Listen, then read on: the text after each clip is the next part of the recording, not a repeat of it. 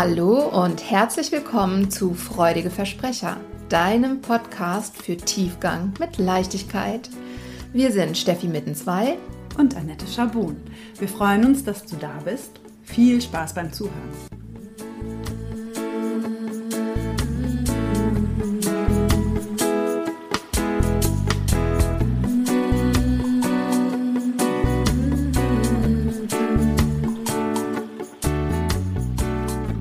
Heute haben wir uns was ganz Verrücktes für dich ausgedacht, nämlich ein kurzes, knackiges Psychogedöns-Klossar mit den ähm, Begriffen, die uns so eingefallen sind, spontan, die umhergeistern und wo äh, vielleicht gar nicht jeder, jede genau weiß, was, äh, was wir darunter äh, uns vorstellen oder was damit gemeint ist. Und wir haben euch mal zehn äh, Begriffe ja, zusammengesucht und versucht, die alphabetisch zu sortieren, wie sich das für ein ordentliches Glossar gehört. Ja, und tatsächlich, wie es sich auch, wie wir festgestellt haben, für ein Glossar gehört, ist die Beschreibung dessen eher kurz und knackig, damit ihr hier auch maximale Informationen in kurzer Zeit bekommt. Wir steigen in manche Themen dann im Verlauf natürlich noch tiefer ein. Mhm. Deswegen jetzt mal als erster Überblick mhm. starten wir bei A wie Anteile. Mhm. Das habt ihr ja sicher schon mal gehört. Ich habe so, so einen Anteil von mir, der möchte das einfach nicht oder der wehrt sich dagegen. Was, was bedeutet das? Was steckt dahinter? Also eigentlich kurz gefasst kann man sagen, jeder von uns hat eine bestimmte Anzahl an inneren Anteilen, ein inneres Team, sagt man auch manchmal, das in einer bestimmten Art und Weise miteinander agiert. Wollen wir mhm. nochmal das Beispiel mit der Bühne kurz darlegen? Ich glaube, das ist immer ganz schön verbildlicht. Mhm das, äh, das Bühnenbild ist sozusagen ähm, unser, unser Leben, also unser Leben ist das Theaterstück vielmehr. Und äh, dieses Theaterstück wird eben vorgetragen, aufgeführt von der Gesamtheit unserer inneren Anteile. Und jeder dieser Anteile hat eine spezielle Rolle in diesem ganzen ähm, Theaterstück und ähm, ja, drängelt sich mal mehr, mal weniger in den Vordergrund oder kommt in manchen Situationen, in manchen Szenarien auch überhaupt nicht zum Tragen. Und die Idee ist, äh, ja, sich dieses, die, diese Anteile, dieses ähm, Theater-Schauspielteam äh, genauer anzugucken und ähm, dadurch Erkenntnisse zu erlangen. Ja. ja. Und vielleicht nur noch als kleinen, so, dass ihr vielleicht mal so Anteile gehört habt, die so typisch sind. Also mir fällt immer sofort diese innere Kritikerin, innerer Kritiker ein oder mhm. jemand, der das innere Kind ist unter anderem auch ein Anteil, aber das erklären wir gleich nochmal genauer. Ja. Ähm, ja. Oder auch äh, der, der, die hoffnungslose Optimistin zum Beispiel, ne? die, die immer sagt, ja, das, das ist doch easy, das schaffen wir. Ähm, ja. ja, das sind mal so zwei ähm, auch genau. sehr äh, kontroverse ähm, mögliche innere Anteile. Ja, was haben wir jetzt als nächstes auf der Liste? Unser Dramadreieck. Devi-Drama-Dreieck. Ja. ja, also wie der Name schon sagt, handelt es sich um diese Figur eines Dreiecks. Mm, und an den Dreiecken sind drei verschiedene ja, Rollen mhm. abgetragen. Einmal das Opfer, mhm. der Held und der Bösewicht. Gibt es auch immer noch mal ein bisschen andere Bezeichnungen. Und im Zentrum des Dreiecks steht ja, die Gestalterin der Gestalter. Mhm. So. so sieht es erstmal aus. Willst du dazu noch so ein bisschen Fleisch an die Knochen packen, was ich immer sage? Veganes, Veganes Fleisch. Fleisch natürlich. ja, äh, die Idee ist, dass, ähm, dass man fast jede Situation im Leben eben auf diese drei Rollen runterbrechen kann, beziehungsweise vier, mit dem Zentrum sind es ja vier, mhm. ähm, und schauen kann, in welcher Situation bin ich denn an welcher Spitze oder gelingt es mir tatsächlich in der Mitte, in der Schöpferrolle zu bleiben. Ähm, und je nachdem, wo ich mich da finde, kann ich eben auch wieder Rückschlüsse ziehen darauf, was vielleicht das Bedürfnis ist, das dahinter steckt, inwiefern dient mir die jeweilige Rolle und wie kann ich es dann schaffen, aus der Spitze in die Mitte, in das Zentrum, in diese Balancehaltung des Schöpfers ähm, zu gelangen. Hm, und hier vielleicht nochmal der kleine Rückschluss, das habt ihr, wenn wir diese Selbst Selbstoptimierungsbubble noch mal kurz heranziehen, die wir in der ersten Folge besprochen haben. Das habt ihr bestimmt schon ganz oft gelesen. Raus aus dem Opferbewusstsein rein ins Schöpferbewusstsein. Und, aber auch hier sagen wir, dass das ist auch durchaus legitim mhm. und kommt auch ein bisschen darauf an, wie man das nutzt und einsetzt. Mhm. Genau. Ja. Dann haben wir als nächstes E wie Embodiment. Ja. Auch ein herrlich abgegriffener äh, Begriff. Ja. Und gleichzeitig ein Steckenpferd von uns beiden. Das ja. jetzt maximal schwierig, uns da kurz zu fassen. Absolut. Aber es, ist, es fällt mir eben immer wieder auf, dadurch, dass ich äh, diverse Programme beschreibe, äh, die ich anbiete, die eben unter, dem, äh, unter der Rubrik Embodiment laufen. Wie kann ich das kurz und prägnant rüberbringen, ohne irgendwie so ähm, abgedroschene Phrasen zu dreschen? Soll ich es mal probieren? Mhm.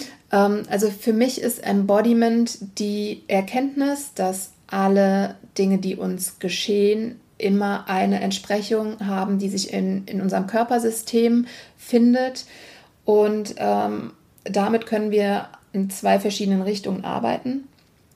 Einerseits können wir eben unseren Körper, unsere Körperweisheit äh, anzapfen und gucken, okay, ähm, was sagt mir denn unser Körper äh, mein Körper darüber, was mir vielleicht äh, irgendwann mal passiert ist, wo Energie gehalten wird, wo Emotionen eingelagert sind, etc. Also da in, in, Kommunikation mit dem Körper zu gehen, um Erkenntnisse herauszufinden. Und die andere Richtung wäre dann, ähm, meinem Körper gewisse äh, Vorgaben zu machen, in eine bestimmte Haltung zu kommen, um Impulse zu setzen, ähm, mich in eine bestimmte Richtung auch zu entwickeln oder ähm, meine Emotionen shiften zu können. Ne? Indem mhm. ich beispielsweise, wenn ich mich deprimiert fühle, mal die Schultern zurücknehme, mich aufrichte, ähm, um dann, ja, wir machen es beide schon intuitiv, um ähm, dann einfach wieder mehr Raum für, für Leichtigkeit, für Fröhlichkeit ähm, und Optimismus zu machen. Ja.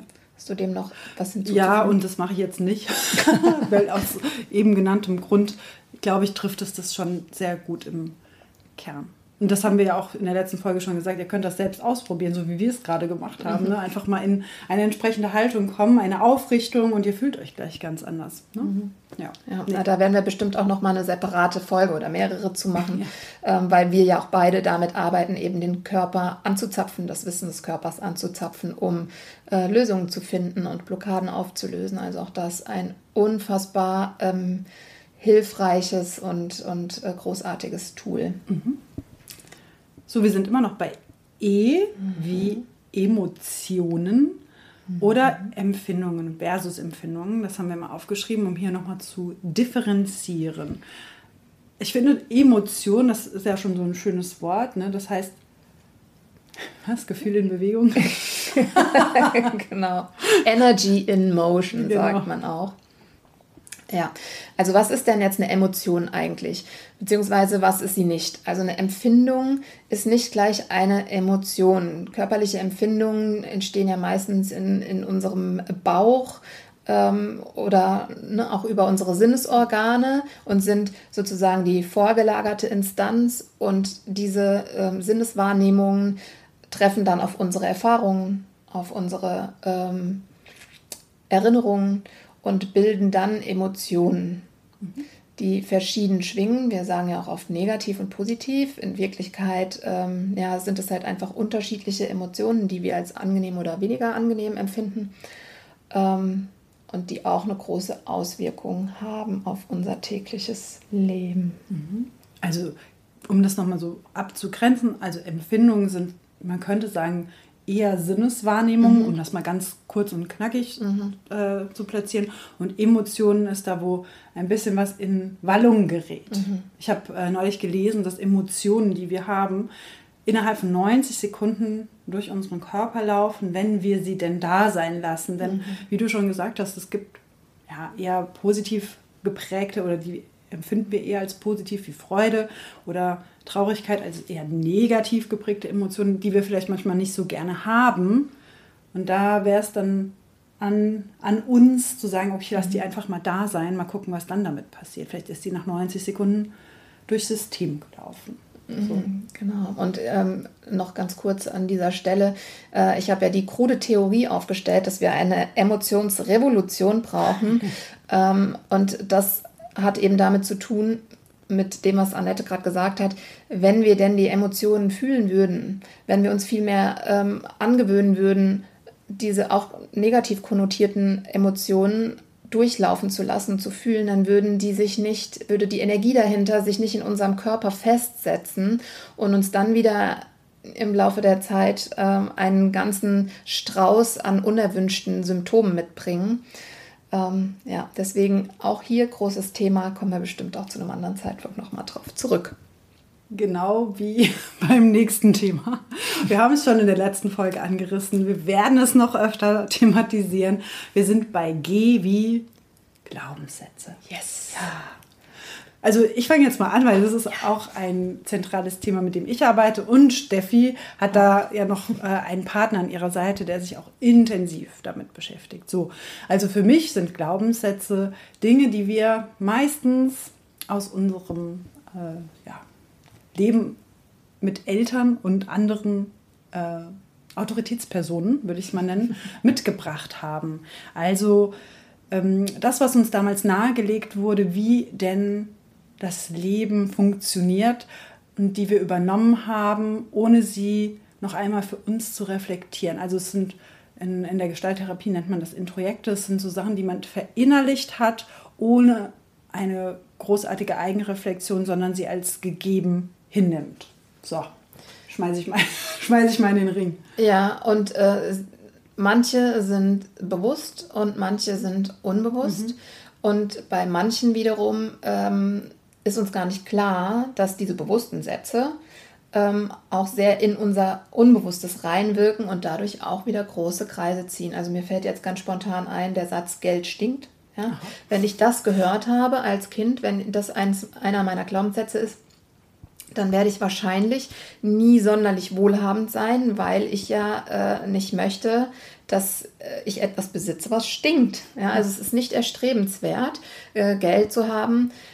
Das heißt, selbst wenn jetzt vielleicht äh, ich die Idee habe, ja, ein Unternehmen zu gründen und reich zu werden, irgendwie wird dieser, dieser innere Glaubenssatz, wenn ich ihn denn nicht bearbeite, äh, dagegen arbeiten. Mhm.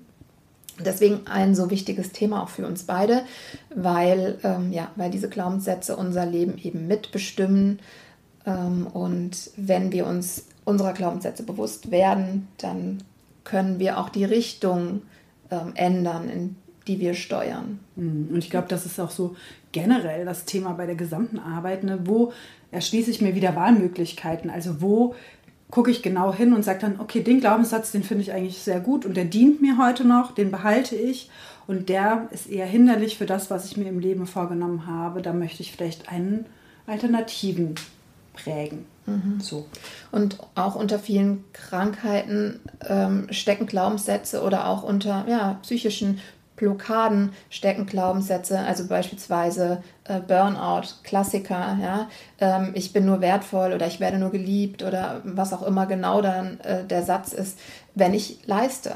Das heißt, selbst wenn ich merke, ich ähm, habe gar nicht mehr so die Energie, ich müsste eigentlich mal eine Pause machen, kann ich das nicht, weil in mir dieser Glaubenssatz wütet und mich dazu bringt, immer weiterzumachen, weiter zu leisten, weiter zu arbeiten und zwar so lange, bis ich einfach eines Morgens nicht mehr aus den Federn komme, ja, weil die Energie komplett weg ist.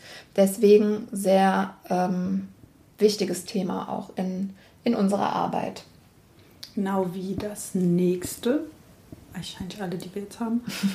ähm, wir sind bei I wie dem inneren Kind.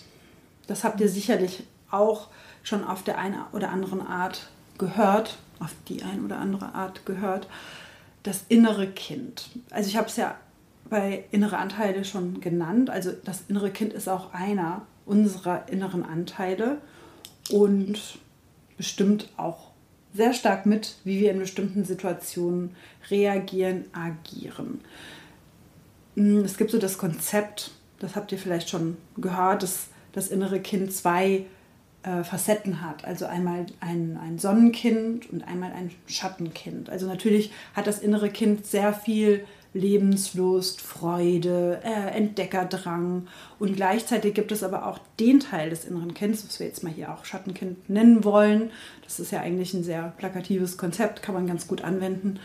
Ähm, wo das Kind sich nicht gesehen, nicht gehört gefühlt hat, wo die Bedürfnisse des Kindes nicht im Vordergrund standen, aus welchem Grund auch immer. Wir wollen jetzt hier den Eltern keinen schwarzen Peter zuschieben, aber mhm. ne, das sind so die Themen, die dir auch im Erwachsenenleben immer wieder auf die Füße fallen können. Ja, mhm. also dass du in Situationen, das ist ganz typisch, wo du es merkst, in Situationen, wo wahrscheinlich die Dramatik der Situation gar nicht mal so ausschlaggebend ist, du aber sofort auf 180 bist, das ist ganz oft, finde ich, ein sicherer Indikator dafür, dass das innere Kind da äh, sich zu mhm. Wort melden möchte, oder? Genau, ja.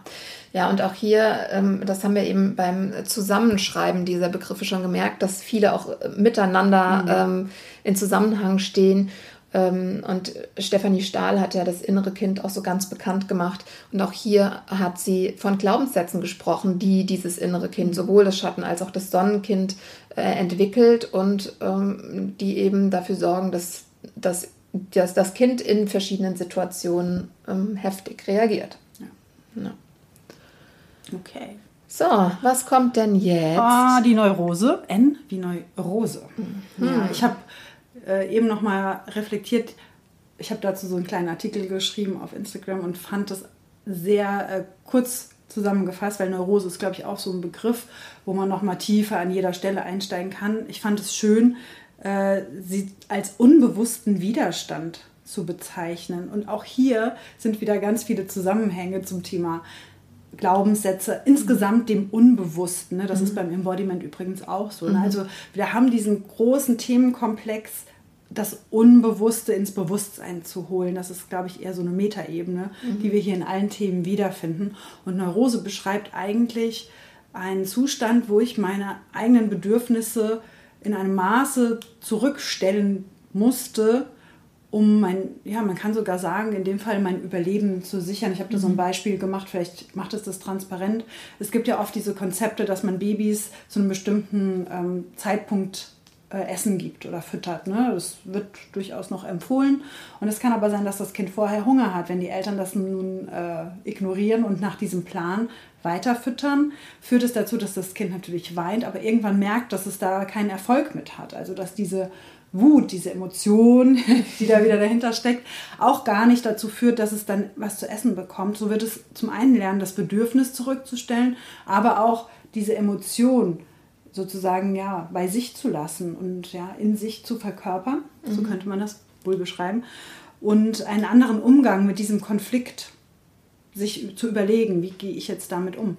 Und das nennt man eigentlich ja einen unbewussten Widerstand.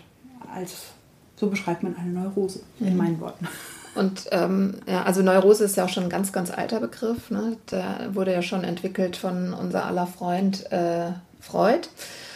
Ähm, und, und hier, ähnlich wie bei einem Punkt, zu dem wir später noch kommen, ähm, wir lieben ja beide diesen Begriff Normalneurotiker. Also ähm, wir haben alle unsere Neurosen und das ist okay und es ist auch nicht behandlungsbedürftig. Das Ganze kann aber eben auch große, größere ähm, Auswirkungen haben und uns und unsere Lebensqualität deutlich beeinträchtigen. Und ähm, dann kann das eben bis hin zu Krankheit, psychischer Krankheit führen. Aber eine Neurose ist nicht ähm, gezwungenermaßen immer eine Krankheit. Richtig. Ja. So, was haben wir denn auf der Liste? AS. Schwupp, schon sind wir bei S. Wie systemische Arbeit. Mhm. Noch ein weites Feld. Mhm. Ja, ähm, aber wir schaffen das gut, das mal kurz runterzubrechen. Was ist denn eigentlich systemische Arbeit oder was ist ein systemischer Coach? ähm, für uns natürlich ein gängiger Begriff, aber ja, was versteckt sich dahinter? Ähm, und dieses Systemische möchte uns eigentlich nur sagen, dass der Mensch nicht losgelöst zu betrachten ist als äh, im, im Universum alleine umherschwirrend, sondern dass er immer eingebettet in ein sogenanntes System ist, ob das das Familiensystem ist oder äh, der, das berufliche Umfeld also ein systemischer Coach oder auch ein systemischer Berater oder Beraterin, Therapeutin, ähm, die arbeiten immer, indem sie eben auch das Umfeld des vor ihnen sitzenden Menschen betrachten ja, und, und ähm, einbeziehen, in welchem Kontext sich dieser Mensch bewegt. Ja, ich glaube, das trifft es schon perfekt und kurz. Das Einzige, was ich noch ergänzen würde, weil wir auch das Thema Aufstellungsarbeit oftmals benennen. Das hat aber eigentlich genau damit zu tun, das habt ihr sicherlich schon gehört, es gibt die sogenannten Familienaufstellungen, Organisationsaufstellungen, die eben genau dieses System auch ähm, nochmal plakativ darstellen. Also man kann das mit echten Menschen tun, man kann das auch mit Figuren tun, die bestimmte, ähm, ja, den Kontext repräsentieren, also bestimmte Personen im System, um dann mit dem Coachie oder dem Klienten, Klientin daran zu arbeiten. Ja. Genau, also es ist, geht nicht nur darum, ähm, wie sagt man so schön, innere Prozesse nach außen zu tragen und sichtbar zu machen, sondern man kann dadurch tatsächlich auch ähm, Blockaden auflösen. Dadurch, dass man es sichtbar macht und dass man dann vielleicht auch die, die Positionen, die man jetzt erstmal als Ist-Zustand ähm, aufdeckt, indem man die verändert, auf dem Brett zum Beispiel. Mhm. Ja, und dadurch eben auch innere Prozesse verändert, anstößt ähm, oder löst. Ja, weil Steffi es gerade sagt, vielleicht auch noch so ein zeitloser Systembrett. Das könnte euch auch mal wieder begegnen. Also das ist quasi, wenn man es mit, in dem Fall Holzfiguren, aufstellt. Mhm, so. Genau. Ja. Wie die Bühne, genau. auf der das Ganze stattfindet. Ja. Dann sind wir bei, bei T. Wie Trauma. Mhm. Genau, und äh, ich habe das eben schon angeteasert, als wir über Neurose sprachen, ne? dass ähm, wir hier auch wieder einen sehr ähm, weit gefassten Begriff haben. Ja. Und ich glaube, was uns da wichtig ist, ist, es gibt natürlich massive Traumata, die dir in deinem Leben begegnen können die auch in einer sogenannten posttraumatischen Belastungsstörung münden. Das habt ihr ja ganz oft bei Menschen, die aus dem Krieg zurückkommen, jetzt mal als ein Beispiel, oder wo ein Missbrauch in der Kindheit stattgefunden hat. Oder auch nach einem Unfall. Oder Unfall, genau. Mhm. Wo du dann auch wirklich ähm, zum Beispiel Flashbacks hast oder einfach auch sehr einschränkend, lebenseinschränkende Spätfolgen. Und es gibt auf der anderen Seite, um das jetzt kurz zu fassen, Traumata, das hängt so, passt so ein bisschen zu diesem Thema, was ich in der Neurose beschrieben habe, ne, mit diesem Säugling. Da könnte es tatsächlich auch schon ein tiefgreifenderes sein, aber mhm. ähm, die wir alle mit uns tragen, die vielleicht aber nicht in einem so entscheidenden Ausmaß unser Leben beeinflussen. Immer mal wieder, aber nicht in einem solchen starken Krankheit, Krankheitswert wie zum Beispiel bei der posttraumatischen Belastungsstörung. Mhm. Sollen wir noch sagen, was beim Trauma so passiert im Gehirn? Oder ich bin ja, ich bin ja immer der Fan des Gehirns. Ja, erzähl doch mal, was im Gehirn passiert. Ja, also das ist, vielleicht haben wir das schon, haben wir noch nicht. Ähm, es, so eine typische Stressreaktion passiert eigentlich. Ähm, wir haben auch hier fasse ich mal grob zusammen, im Gehirn ein Zentrum, das dafür verantwortlich ist, unsere Stresshormone auszuschütten, das ist die Amygdala oder der Mandelkern. Die liebt das, die badet zum Beispiel in Cortisol. Wir haben aber einen anderen Teil im Gehirn, der bei uns für die Ablage von Erinnerungen zum Beispiel zuständig ist, der sogenannte Hippocampus. Der kann ganz schlecht arbeiten, wenn er überschüttet ist mit Stresshormonen. Und in so einer Situation, das ist beim Unfall zum Beispiel auch ganz gut ähm, bemerkbar, ist die Amygdala in Hochform und schüttet aus, was sie so hat. Das überfordert den Hippocampus und der kann in dem Moment überhaupt nicht das Geschehen verarbeiten. Also ich, ne, ganz banal zusammengefasst. Aber das passiert beim Trauma. Eure, also die Erinnerung wird nicht richtig zeitlich abgelegt und abgespeichert. Und deswegen kommt es auch so oft vor, dass traumatisierte Menschen das nicht einordnen können, ob sie noch in der Situation sind, mhm. das ist auch bei Flashbacks zum Beispiel der Fall, oder wo sie sich gerade befinden. Genau, also das ist der biochemische Prozess, mhm. der dabei abläuft. Also eine Fehlablage von Erinnerungen durch zu hohen Stress. Ja, also und das ist schon äh, die schwerwiegendere Form von Trauma, wenn wirklich die Erinnerungsstücke nicht mehr ordentlich in chronologische Reihenfolge gebracht und an, an der dafür vorgesehenen Stelle gespeichert werden. Ähm, und die weniger ähm, schwerwiegende Form von Trauma ähm, beinhaltet dann eigentlich mehr Energien ne, und Emotionen, die nicht abgebaut werden, die im System gespeichert bleiben. Also viele denken ja, Trauma ist so ein, so ein psychisches Phänomen. In Wirklichkeit ist es ein biologisches Phänomen, ähm, ja, das eben verhindert in dem jeweiligen Moment, dass Emotionen verarbeitet werden, Eindrücke verarbeitet werden und die bleiben mit ihrer Energie in unserem Körpersystem gespeichert und machen dann ähm, innere Unruhe, so ein grundsätzliches Stressgefühl, Gereiztheit und sehr, sehr viel mehr Menschen, als äh, man so denken würde, leiden eigentlich unter Traumata, aber eben ähm, ja, keinen schwerwiegenden Traumata wie Unfällen oder Missbrauch mhm. oder ähnlichem, sondern unter ja, ähm, kleineren Vorfällen im Leben. Das ist, was Steffi beschrieben hat, ist der sogenannte vasomotorische Zyklus. Da gehen wir aber bestimmt, weil wir das Thema Trauma auch auf der Liste haben, noch mal tiefer drauf ein. Es hat eigentlich eher damit zu tun, also der vasomotorische Zyklus, dieser Fight, Flight Mode, den ihr wahrscheinlich alle schon mal gehört habt, mhm. ähm, ist nicht vollends durchlaufen. Nennen wir es jetzt einfach mal so. Wir kommen nicht wieder zurück auf unser Normalniveau und die Energie, das ist ja schon so ein physisches Prinzip, also aus der Physik, bleibt immer erhalten mhm. und dann zum Beispiel in unserem Körper. Genau. Mhm.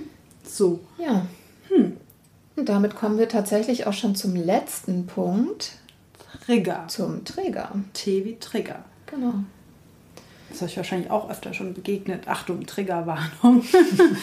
ähm, ja, also wie würde ich einen Trigger beschreiben? Es ist ein Auslöser, der mhm. bei mir ein bestimmtes Thema nach oben holt. Also wenn ich konfrontiert werde mit einem bestimmten Sachverhalt, den ich mir noch nicht ins Bewusstsein geholt habe ähm, und mich in eine bestimmte Emotion führt, ohne dass ich damit gerechnet habe. Genau. So will ich das mal nennen.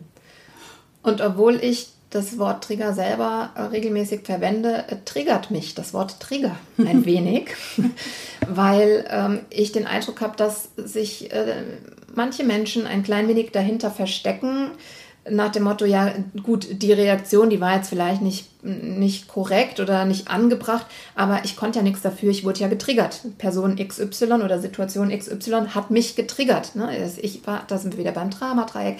Ähm, ich wurde zum Opfer des Triggers. Ähm, und ja, natürlich, auch ich bin regelmäßig getriggert. ähm, aber die Idee ist, und deswegen ist, ist das für uns auch ein wichtiger Begriff, ähm, wenn wir uns beobachten und entdecken, äh, welche Muster in uns da wüten und in welchen Situationen oder durch was wir getriggert werden, dann können wir ja schauen, wie wir damit umgehen lernen und was wir machen können, damit uns das eben nicht mehr triggert. Ich glaube, das haben wir ja auch schon an der einen oder anderen Stelle erwähnt. Es geht ja auch grundsätzlich darum, das Thema Verantwortung und wie übernehme ich denn Verantwortung, also wie komme ich in den Schöpfer, Schöpferinnen-Modus. Mhm. Ja, ja, ja. Self-Leadership, auch so ein Begriff, den wir hier eigentlich noch mit hätten aufnehmen können, weil er in aller Munde ist. ähm, ja, aber letzten Endes sind viele dieser Punkte ähm, ja die sind deswegen wichtig, weil wir sie an der einen oder anderen Stelle eben nutzen können, um wieder in dieses Self-Leadership zu kommen, um wieder in den Schöpfer... Oh, Empowerment, Self-Empowerment. Wir haben noch ein paar vergessen, merken wir. ich glaube, wir müssen noch mal ran mit äh, Teil 2. Genau. Ja, also es, genau, es geht darum, ähm, wieder zurückzufinden in die eigene Kraft und raus aus Blockaden und Fremdbestimmung und ähm, der Macht der inneren Anteile über unsere Existenz. Ja. So. Ja. Also wir, wir wären jetzt soweit. wir haben, wie gesagt, gerade gemerkt, da könnten noch die ein oder anderen Begriffe dazukommen. Wir freuen uns über euer Feedback und gerne auch ähm, weitere Begriffe, die wir noch mal kurz erklären sollen, wo ihr Fragezeichen habt, die euch wichtig wären. Und freuen uns, wenn wir uns wieder hören. Genau. Und bis dahin winken wir euch ganz äh, heftigst zu und äh, rufen Tschüss bis zum nächsten Mal. Bis dann. Ciao. Ciao.